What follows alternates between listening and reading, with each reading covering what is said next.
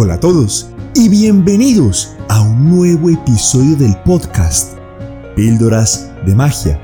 Este podcast es una producción de iEmerge, comunidad global de desarrollo, evolución y crecimiento humano.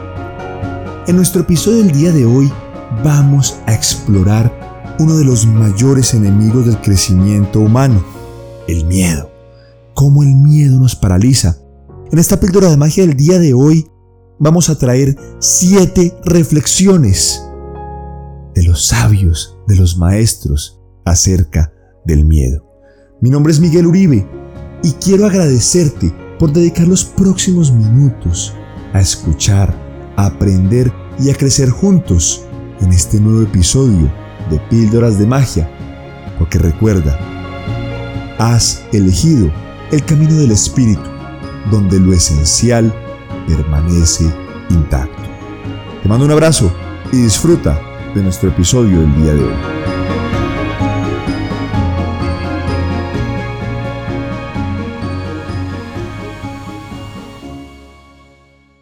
En nuestro episodio del día de hoy vamos a hablar acerca del miedo.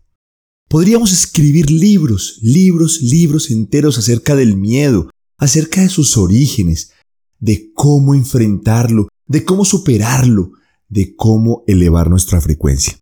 Pero hoy vamos a traer siete reflexiones acerca del miedo. Mucha atención. Siete reflexiones en esta píldora de magia de la vida para continuar creciendo juntos. Reflexión número uno. El miedo enferma. Quiero que pienses por un momento, ¿cuál es tu reacción personal en tu cuerpo cuando tienes miedo? Todos los seres humanos, inclusive los más altos y elevados maestros, enfrentan el miedo.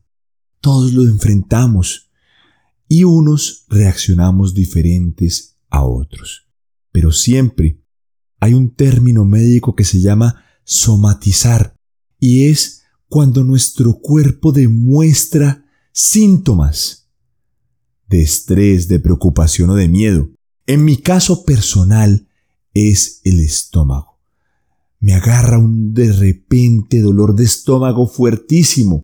Conozco otras personas que les da un fuerte dolor de cabeza, migraña, otros se sienten débiles.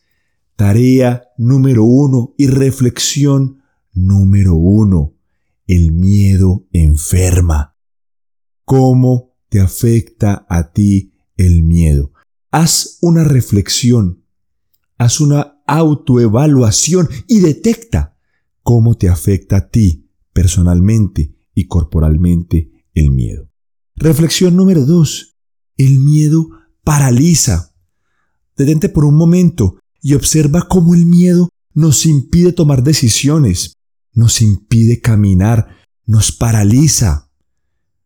¿Cómo te está paralizando el miedo en este momento? ¿Quieres hacer un negocio?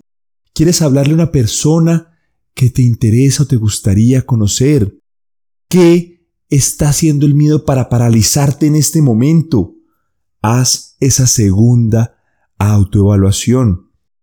Tercera reflexión del miedo. El miedo es imaginario. El miedo está en nuestra mente. Me encanta recordar el poema de León Bloy que nos dice, jamás, jamás los acontecimientos temidos por mí han tomado el mal cariz que mi asustadiza fantasía me hizo presuponer.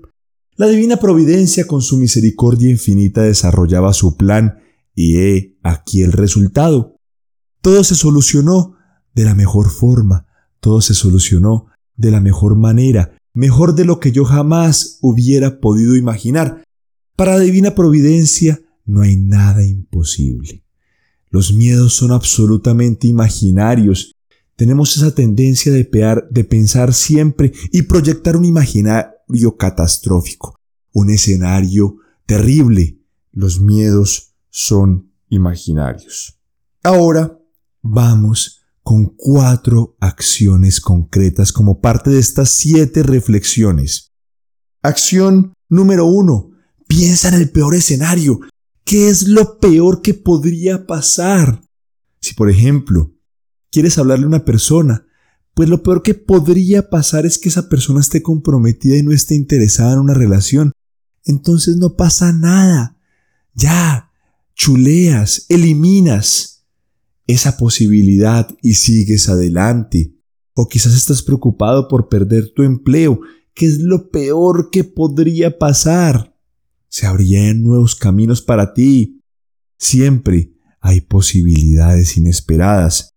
Analiza cuál es el peor escenario y te darás cuenta que tu miedo lo está exagerando y que no puede ser tan grave como lo has imaginado. Segundo, recuerda ocasiones anteriores. Recuerda ocasiones en las cuales te asustaste. Un ejemplo que yo utilizo mucho. Recuerdo mi época universitaria y cuando estaba haciendo un cierto curso, mi imaginario me hizo pensar que iba a perder todas las evaluaciones, todos los tests. Sufrí mucho, me preocupé, inclusive me enfermé y no pasó nada de eso.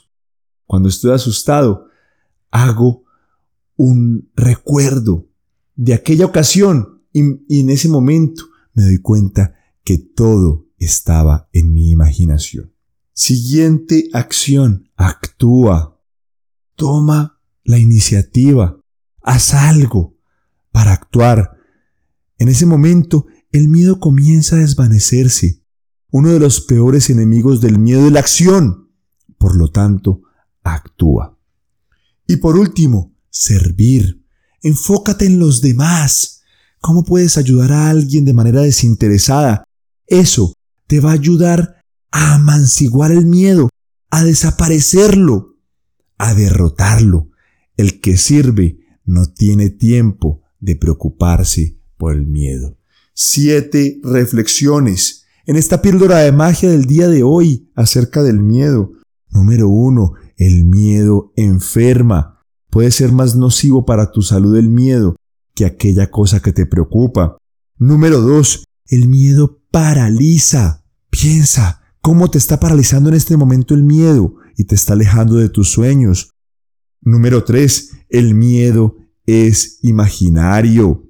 Siempre está en tu imaginación. Utiliza tu imaginación de manera constructiva y creativa. No la desgastemos ni la desperdiciemos con el miedo. Número 4. Y es la primera de las acciones. Piensa en el peor escenario, qué es lo peor que podría pasar y te darás cuenta que nunca será tan grave como lo has pensado. Número 5. Recuerda ocasiones anteriores. Recuerda, nunca fue tan grave como lo pensaste. Número 6. Actúa. La acción desvanece el miedo. Y número 7. Sirve desinteresadamente. Gracias por dedicar este espacio. Mi nombre es Miguel Uribe y te mando un abrazo y vamos a seguir recorriendo juntos el camino de la magia. Te deseo una feliz semana.